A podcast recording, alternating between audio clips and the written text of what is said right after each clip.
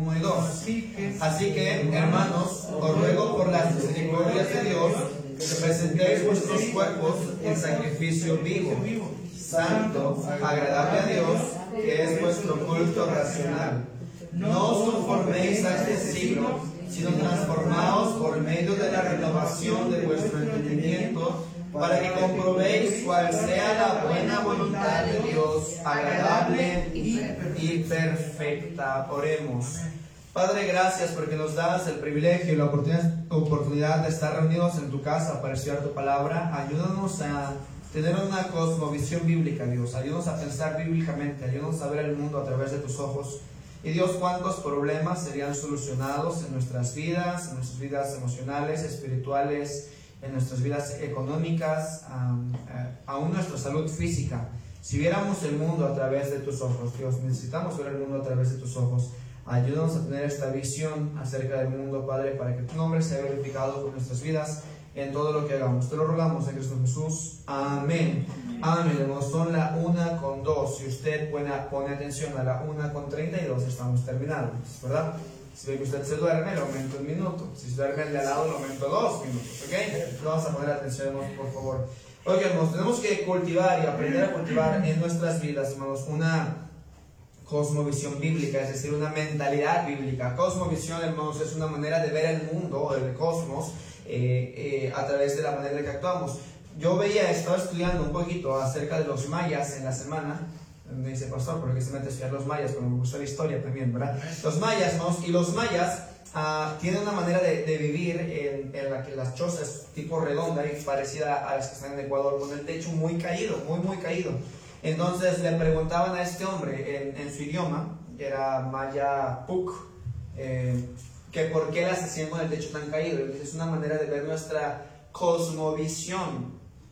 Es decir, en la casa va a representar la tierra, el techo representa un lugar que os llamaban un lugar que era entre el cielo y la tierra, y luego en la parte de la punta, para ellos representaban el, el cielo, por eso tienen una tipo plataforma en la parte alta de su choza. Y luego el techo es muy abajo y le preguntaban por qué están abajo. Y dice, bueno, porque así hacen reverencia cada vez que entras. Y a mí me llamó mucho la atención eh, en cuanto a esto. Dije, bueno, cada cultura tiene su forma de ver el mundo. Luego estábamos viendo un poquito acerca de los árabes, los árabes, este, como en un día, en, en el día de um, Asa, Asa, Asa, Asa, algo así, no recuerdo ahorita, eh, no, no recuerdo este, ellos tienen un día que es, es su día como de expiación. En ese día ellos se golpean y se mutilan a sí mismos. Este día en el que mataron a Mahoma, que sería más o menos el 14 de agosto, para ellos sería su primer día del año. Y ese día que ellos mataron a Mahoma, se recuerda que mataron a Mahoma y por, ello, por eso ellos quieren sentir sufrimiento. Entonces ellos mismos toman cuchillos y con cuchillos ellos están eh, golpeando la espalda hasta que sangre y cuando la demás gente dice, has sufrido, lo demas has sufrido demasiado, has sufrido completo, entonces ya los dejan vivir. Entonces yo decía, bueno, tantas culturas tantas formas de ver el mundo, ¿verdad? Aquí mismo los olmecas, en la Ciudad de México los, los aztecas, en los países anglosajones, eh, todo lo que eran los, países, los países nórdicos, la manera en la que veían el mundo, la, cultura grecorromana, veía el mundo de una forma diferente. Entonces, cada cultura siempre ha visto al mundo de una manera eh, diferente. Sin embargo, hermanos, muchas veces hemos querido acoplar el cristianismo, tal vez a la cosmovisión que tiene mi cultura, y a veces queremos que o el cristianismo se acople a la forma de vivir del mundo, o a veces queremos que la cultura completamente se forme a la manera que nosotros creemos que es cristianismo. Tal porque probablemente así, digo yo, queremos europizar a todas las culturas, ¿no?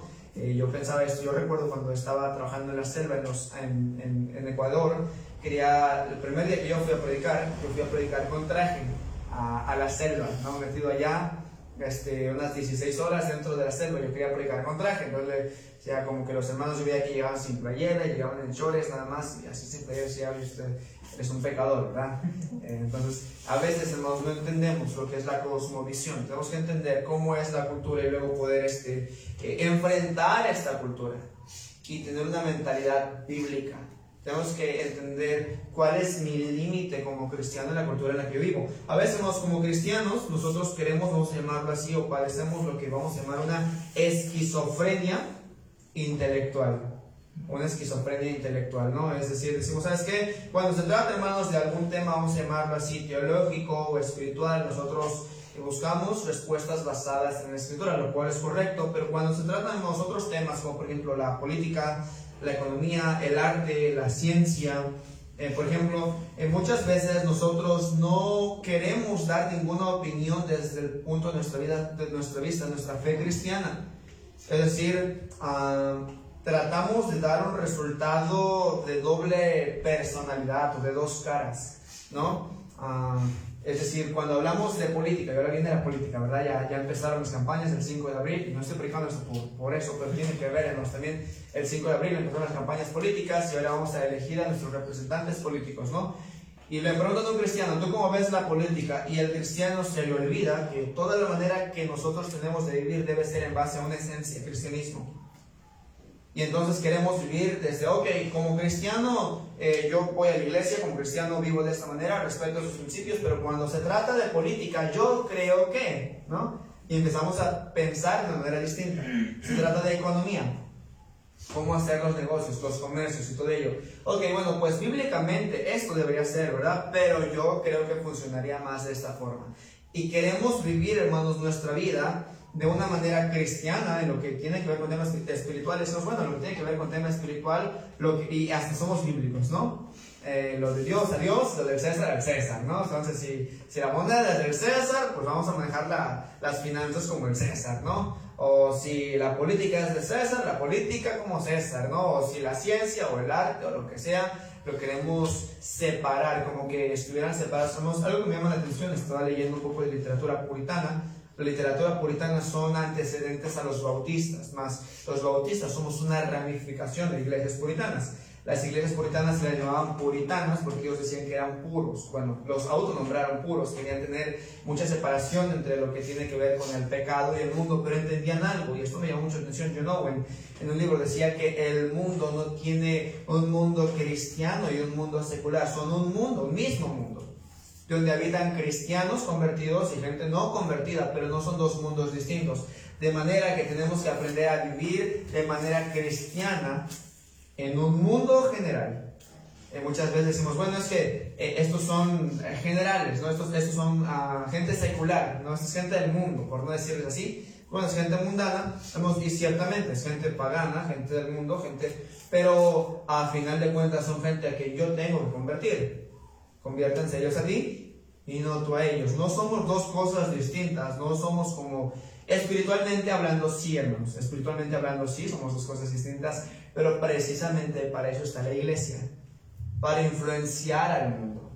Vemos un error que cometieron algunos seguidores de un hombre llamado Menos Simons, y ahorita vamos a llegar al principio bíblico, dijimos, queremos pensar en la forma bíblica, hay que entender qué es pensar en la forma bíblica. Menos Simons entendieron al mundo de esta forma, bueno, la gente es perversa y pecadora, la cultura es, es una cultura que cada vez se va haciendo mal, y ellos se apartaron y empezaron a vivir de una manera ermitaña, solos, únicamente entre ellos, casándose entre ellos, viviendo entre ellos, cultivando entre ellos. El día de hoy los conocemos como menonitas. ¿Alguien ha escuchado de los menonitas? Sí. Los menonitas, decimos, oh, que son alemanes, ¿no? El hombre era alemán, menocimos, precursores de los bautistas también. Pues bueno, mira, y se visten los conservadores, usted los ve, se visten bien, los hombres, las mujeres, son conservadores, son respetuosos, son todo, pero al final de cuentas, ¿cuánto, impacto tiene en la cultura? La gente los tiene como, ok, son menonitas, están allá metidos, allá en los desiertos, yo pasé allá por Chihuahua, en el desierto de Chihuahua, y están allá metidos, ¿verdad? y luego de vez en cuando salen al mundo, pero nunca salen a alcanzar al mundo. Salen a medio hacer una que otra cosa y se regresan, ¿verdad? Y hay los que no son conservadores, y más liberales, se revuelven todo. Pero ¿qué estoy diciendo, hermanos?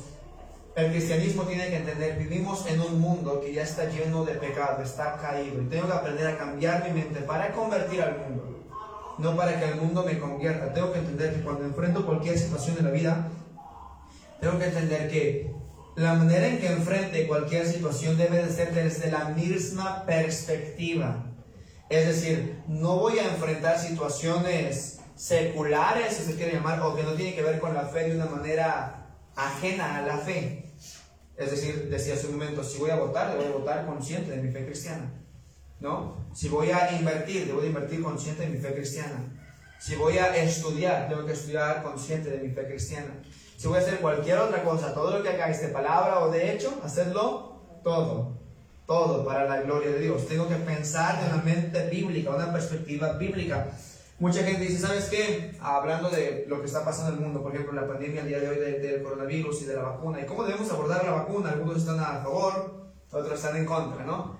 Y no vamos a decir, esta es la postura bíblica, no. Lo que queremos decir, hermanos, es que tenemos que aprender a pensar en cuanto a esas decisiones también desde una perspectiva bíblica.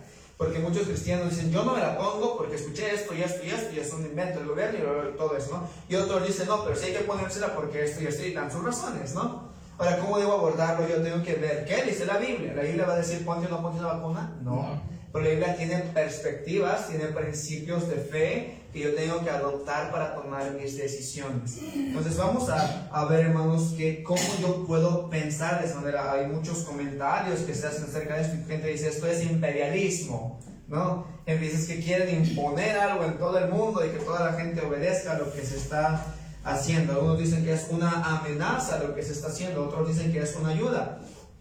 Ahora, hermanos, realmente nosotros... Eh, tenemos que adoptar una perspectiva cristiana y hay bastante, hermanos, pasajes bíblicos que nos pueden enseñar cómo tomar nuestras decisiones en base a esto. Ahora, ¿por qué, hermanos? No formamos nuestras propias opiniones, vamos a llamarlo así, teológicas o no teológicas, en base a principios bíblicos. Bueno, hermanos, muchas veces porque no pensamos de una forma bíblica. Pero cuando yo piense de una forma bíblica, el tema que sea, el que me pongan, ¿verdad? No importa qué, yo tomaré una sabia decisión si es de acuerdo a principios bíblicos. Tengo que conocer entonces esos principios bíblicos. Tengo, hermanos, la impresión de que muchos cristianos simplemente repiten lo que ven en las noticias o lo que le dicen los amigos o los conocidos o incluso sus maestros. Solamente repiten eso, pero nunca se han puesto a pensar, ok, yo creo esto porque la Biblia dice esto. No, simplemente en las noticias, un ejemplo, ¿verdad? Aparece, no es que este, Estados Unidos tiene, yo recuerdo esto con el presidente Donald Trump, ¿no? Y la gente diciendo, no, es que son mal presidente que odia a los mexicanos y esto y aquello y todo aquello. Y toda la gente, no, pues sí odia a los mexicanos. ok, ya sabes si es cierto, ya viste si es cierto. O sea, digo, es por decir un ejemplo, ¿verdad? nos consta que así es o simplemente porque lo aparecieron en una pantalla, lo creímos, lo adoptamos y ahora tenemos esa perspectiva, ¿verdad? Eh, entonces dije, ese es un ejemplo, lo digo porque ya no está en el poder y no va a ocasionar problemas, ¿verdad? Pero me refiero a eso, muchas veces simplemente nos dejamos influenciar por lo que nos dicen, por lo que piensan otros y realmente no pensamos ni meditamos en base a un principio bíblico si nuestras decisiones o opiniones están siendo correctas o incorrectas. No, sabes, cuando hablamos de principios bíblicos podemos decir lo correcto, pero cuando ya no hablamos de cosas bíblicas, por decirlo, de decisiones normales, se nos olvida y empezamos a hablar, oh, es que el otro día en la radio yo escuché que, ¿verdad? Y empezamos a decir cosas, ¿verdad? Que no sabemos si van a favor o en contra de lo que nosotros decimos que creemos. Y eso, hermanos, eh, nos va a traer también muchas consecuencias más adelante. Hermanos, entonces vamos a ver en base a, a la Biblia cómo puedo tener una mente bíblica para abordar todo problema desde una perspectiva bíblica. Vamos a Juan capítulo 1, por favor. Vamos a Juan capítulo 1, versículos 11 y 12. Entonces, ¿no le interesa cómo formar una mente bíblica? Amén. Amén. A mí me interesa cómo formar una mente bíblica. Porque imagínense que todos aquí tuviéramos una mente bíblica. que no pudiéramos hacer en el mundo? ¿Verdad? Juan capítulo 1, versículos 11 y 12. Dice, a los suyos vino y los suyos no le recibieron. Mas a todos los que le recibieron, a los que creen en su nombre, les dio de ser hijos de Dios. Hermanos, antes de que nosotros pasáramos por este acontecimiento, cuando nosotros creemos en Cristo, hermanos, la Biblia nos dice que nosotros somos hechos hijos de Dios. Quiere decir que antes yo no era un hijo de Dios. Es decir, que antes yo no era de la familia de Dios, yo no compartía. Entiende que en la familia compartimos cosas que con nadie más compartimos. ¿Se entiende esto, verdad? Con la familia yo comparto mi manera de hablar, con la familia comparto mi manera de vestir, mi manera de comportarme, ¿verdad? En la familia es donde se inculcan, decimos nosotros, los valores, ¿no? En la, en la familia es donde se me enseñó a que cuando alguien habla o alguien mayor habla, tú guardas silencio y escucha, ¿no? Y cuando vas a entrar a una casa dices, eh, permiso, ¿verdad? Dame permiso, o por favor y gracias en algunas familias, en otras no. Pero la familia es la que nos inculca la esencia de quienes somos. Si nosotros somos algo es porque eso es lo que hemos vivido en nuestras familias. Entonces, antes de que seamos de la familia de Dios, nosotros no éramos de la familia de Dios. Es decir, carecimos, nacimos y fuimos inculcados por una familia que no era la familia de Dios. Vaya conmigo aquí a Efesios capítulo 2, versículo 1. Efesios capítulo 2, versículo 1. Dice, y Él os dio vida a vosotros cuando estabais muertos en vuestros delitos y pecados. Antes de que fuéramos hechos hijos de Dios por fe, andábamos muertos en, en delitos y pecados. De esta misma forma, hermanos, nuestra manera de ver las cosas estaba enviciada por nuestra mente, estaba gobernada por el pecado. Es decir, la manera en la que opinábamos sobre cualquier tema era toda la influencia pura del pecado, ¿no? Fíjense esto, ¿por qué la gente, yo veía esto el día de antier, o antier, no recuerdo, un artículo acerca del, aborto, y lo decía una revista cristiana, de Fight Life, y luego esto era muy interesante porque estaba hablando acerca del aborto, una perspectiva bíblica, y yo veía cómo, por qué mucha gente está a favor, eh, no, no, no, convertidos, porque están a favor del aborto. Bueno, porque su manera de pensar ha sido influenciada. Eh, tú tienes derechos sobre tu cuerpo, le dice una mujer y la gente dice, oh, sí, tengo derechos sobre mi cuerpo, no nos puedo matar a un bebé antes que nazca y no hay problema, total, no es criatura, no ha nacido. Entonces, ¿qué ha sucedido? Ha sido influenciada desde, desde su sociedad. ¿Cómo ha sido el cristiano? El cristiano antes de venir a Cristo tenía una mente enviciada, es decir, todo lo que el mundo decía, todo lo que la televisión decía, todo lo que la, la radio decía, ¿qué decía el cristiano? Ok, es correcto, ¿verdad? Todo lo que un político decía, o una figura, o un artista decía, luego de repente un artista se volvía homosexual o se volvía lesbiana, y bueno, todos aquellos que pues crecieron ausentes de un padre, medio sacados, ¿verdad? Ahora ya, ah, está bien ser homosexual, ¿verdad? Ricky Martin es gay, yo también soy gay, ¿verdad? O tal persona es, es lesbiana, yo también soy lesbiana, ¿no? Eh, sale, no sé, tal actor o, o, tal político echándose un cigarro, ¿verdad? Pues yo también voy a tener un cigarro, ¿verdad? Tal actor se ha casado y divorciado tantas veces, yo también voy a casar y divorciar tantas veces, ¿no? Y entonces, esa es la perspectiva que tiene el mundo y esa es la perspectiva con la que venimos a Cristo. ¿No? Eh, bueno, es que mi abuelo era borracho, mi, mi, bisabuelo era borracho, mis tíos son borrachos, entonces ¿qué voy a hacer yo? Pues también voy a ser un borracho, ¿no? Eh, bueno, mis amigos, todos en la escuela se drogan, ¿no? Todos toman drogas, todos fuman, bueno, pues ¿qué voy a hacer? Yo voy a hacer exactamente lo mismo. ¿Y qué hace? El mundo ha influenciado la manera de pensar de toda la sociedad. Y quiero que recordemos esta iglesia, de esa sociedad es de donde nosotros venimos a la iglesia. Entonces hay una mentalidad arraigada en el corazón del hombre que tiene que ser eliminada si queremos ver las cosas desde una perspectiva bíblica, porque de lo contrario, hermanos, venimos a Cristo y si no dejamos que su palabra, su mentalidad, su forma de ver las cosas influencie nuestra vida, ¿cómo vamos a seguir tomando decisiones? Desde la misma perspectiva. La diferencia es, bueno, ya acepté algún día a Cristo, que ya cambió mi vida, ya me salvó, ¿verdad? Pero sigo tomando decisiones de manera antibíblica. Y sigo teniendo problemas como los inconversos. Recuerda, decía hace unas semanas, hay una estadística que nos dice que en las iglesias, para las iglesias hay problemas muy similares, casi no hay diferencia. ¿Por qué no hay diferencia? Porque la perspectiva no ha sido una perspectiva correcta, no ha sido bíblica. Los cristianos no han decidido que Dios quite todos esos vicios. De ahí salimos, hermanos. Entonces tenemos un trabajo muy grande que hacer. Tenemos un trabajo enorme o colosal que hacer. En otras palabras, nos tenemos el trabajo de todo lo que aprendimos algún día como verdadero, tomarlo como falso. Todo que aquel tiempo creímos que estaba bien, tenemos que entender que está mal. Es decir, limpiar y dejar blanco, empezar desde cero otra vez. Es como un niño volver a empezar a, aprender a leer, a aprender a conocer el mundo, a aprender a conocer quién es papá, quién es mamá, cómo moverse, cómo actuar. Eso es lo que tiene que ser un cristiano, desde cero otra vez. Por eso Cristo en Juan capítulo 3 le dijo a Nicodemo, te es necesario nacer de nuevo. Por eso el apóstol Pablo dice, las cosas viejas pasaron. ¿Por qué razón el cristiano no piensa como una, no, no tiene una mente bíblica? Primero ponemos porque no reconocemos que necesitamos una mente bíblica. Pensamos que, bueno, la mente que yo tengo es la mente que, bueno, pues tengo que tener. Dios, como que Dios por arte de magia va a hacer que mi mente cambie. Pues vamos, es un trabajo consciente. Es un trabajo que implica esfuerzo, implica esfuerzo intelectual primero, para entender una cosa. Vengo de un mundo influenciado por el pecado.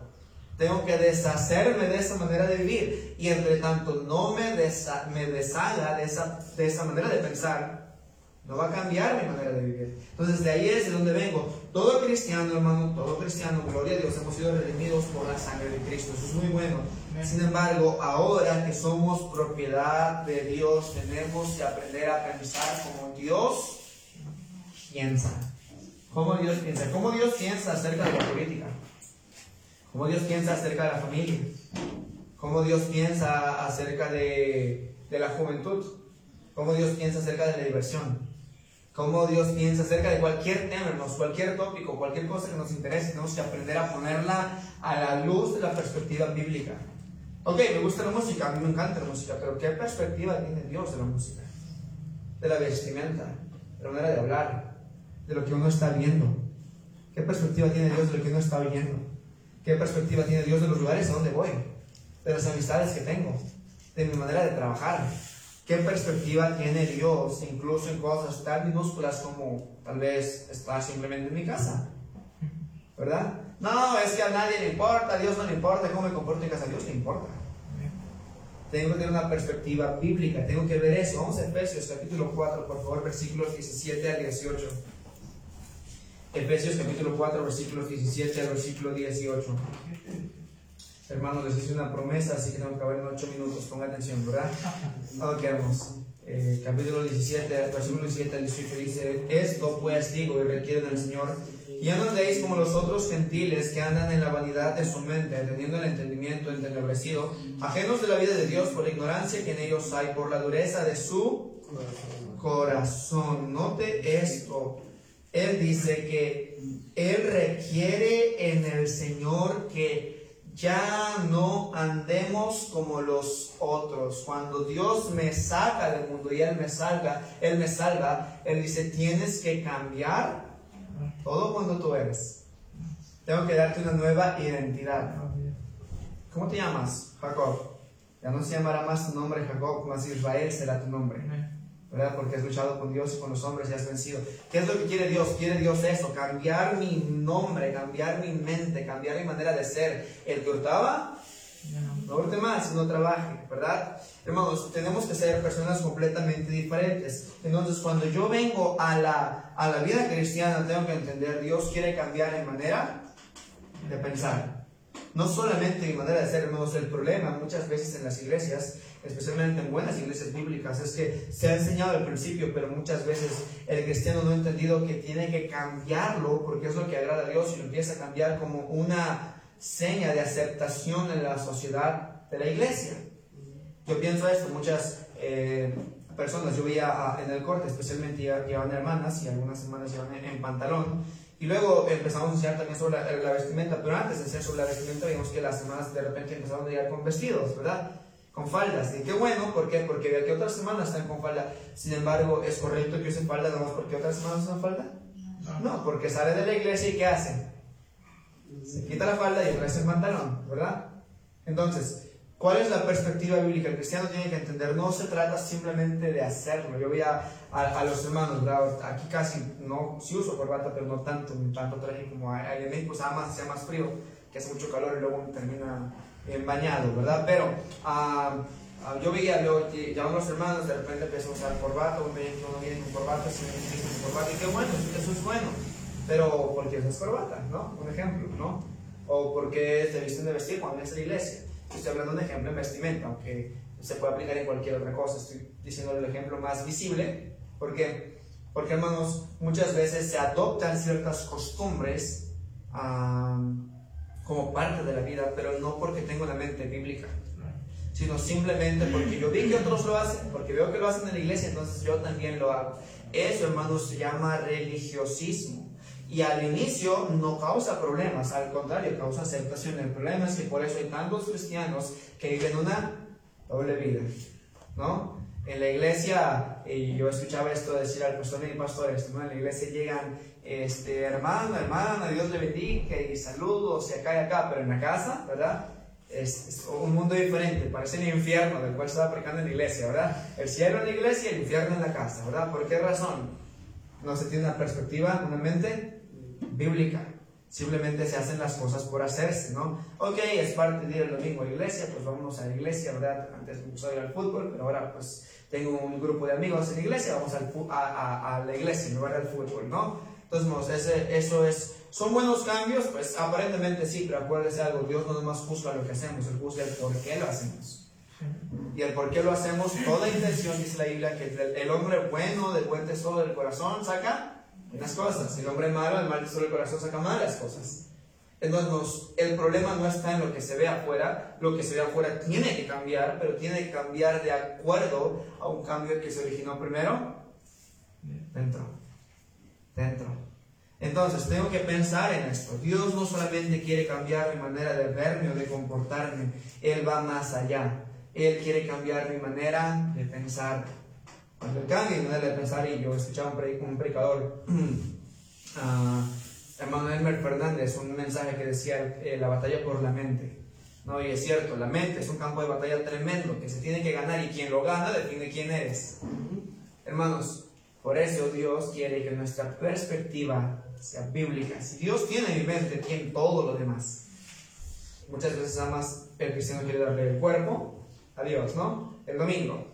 Pero la mente sigue siendo el diablo, ¿no? Eh, decía un pastor, también maestro mío, las ventanas están abiertas, pero no hay nadie en casa. Estamos en la predicación, pero yo no estoy moldeando mi mente, la mente de Cristo simplemente está entrando y por el otro me está saliendo. ¿no? Llego a la casa, exactamente igual, lo mismo, no cambia nada. ¿Por qué? ¿Por qué la Biblia no influencia en mi vida? Bueno, porque yo no estoy trabajando, dijimos, es un trabajo. Es decir, no va a suceder como por arte de magia, de ahorita estoy bien y ya mañana, ¿sabes qué? Ya actúo como Jesús. No, es trabajo, implica esfuerzo, implica mi atención, implica mi devoción, implica mi disciplina, implica que yo esté estudiando y recordando qué y cuándo tengo que hacer lo que tengo que hacer. Entonces, es algo que Dios nos pide. Cuando Él nos salvó, Él dijo, se requiere, no es sugerencia.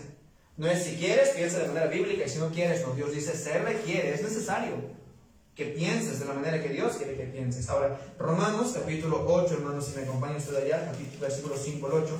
Romanos capítulo 8, versículos 5 al 8. Y hermanos, les agradezco por orar por mi salud. Ya me siento bastante mejor, ¿verdad? Me sentía bien mal la semana pasada todavía.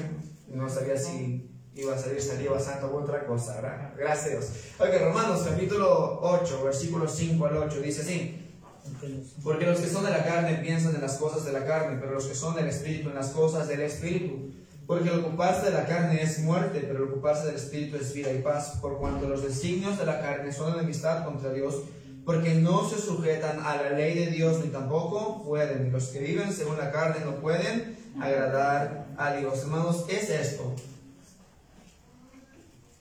Cuando Dios salvó mi cuerpo, Dios salvó mi alma, Dios también salvó mi mente, mi pensamiento, mi manera de ser. Entonces, hermanos, tal como dice este texto, yo tengo que ocuparme en las cosas del Espíritu. Los que son de la carne piensan en las cosas de la carne, pero cuando Dios me salvó, ¿no, salvó mi mente también? Sí, Él salvó mi mente. Él dice, los que son de la carne, las cosas de la carne, pero los que son del Espíritu, ¿en qué piensan? ¿En qué piensa usted? ¿Qué está meditando usted? ¿Qué está maquinando usted? ¿Verdad? ¿Qué estoy pensando cuando estoy pensando? Valga la redundancia, ¿verdad? ¿En qué piensa usted cuando tiene tiempo libre? ¿En qué piensa usted cuando tiene un problema? ¿En qué piensa usted cuando tiene una decisión? ¿En qué piensa usted cuando va a dar una opinión? ¿En qué piensa usted? Eso define quién es usted. Y tiene que entender algo, la Biblia dice que cuando Dios me salvó, ¿qué salvó también? Mi mente. Él salvó mi mente. Él salvó todo mi cuerpo, todo mi alma, todo mi ser. Mi mente incluida. Entonces Él dice, los que son del Espíritu se ocupan en las cosas del Espíritu. ¿En qué empeña usted sus pensamientos? Hermanos, muchas veces el cristiano tiene tantos problemas, tantas consecuencias. ¿Por qué? Porque el pensamiento, en lugar de empeñar en las cosas del Espíritu, ¿en qué se empeña? en las cosas de la carne. Y luego el cristiano está sufriendo y lamentándose, ¿verdad? Ay, es que mira cómo estoy, mira lo que me está pasando y ¿verdad? ¿Por qué?